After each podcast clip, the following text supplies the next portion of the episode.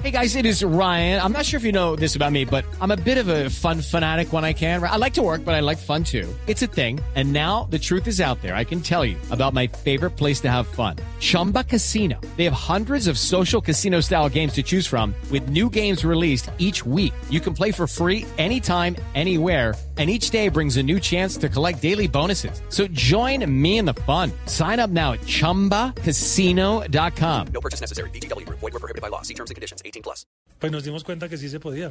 Perdóneme. Iván, es que tenemos comunicación en estos momentos con la periodista Lexi Garay. Está acompañando al presidente de la República en su escala que ha hecho en Portugal para visitar al futbolista Falcao, a Radamel Falcao, después de su operación. Lexi, buenos días en Colombia nuevamente. Hay conceptos de Falcao.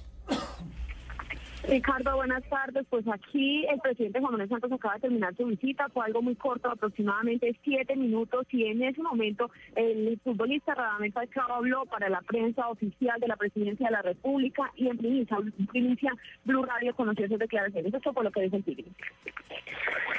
Para mí muchísimo.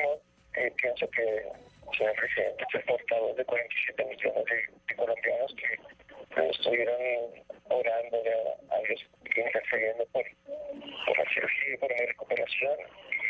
Y, para mí es un envío anímico importantísimo de que él eh, nos más que el mundo venga a visitarme en este momento difícil.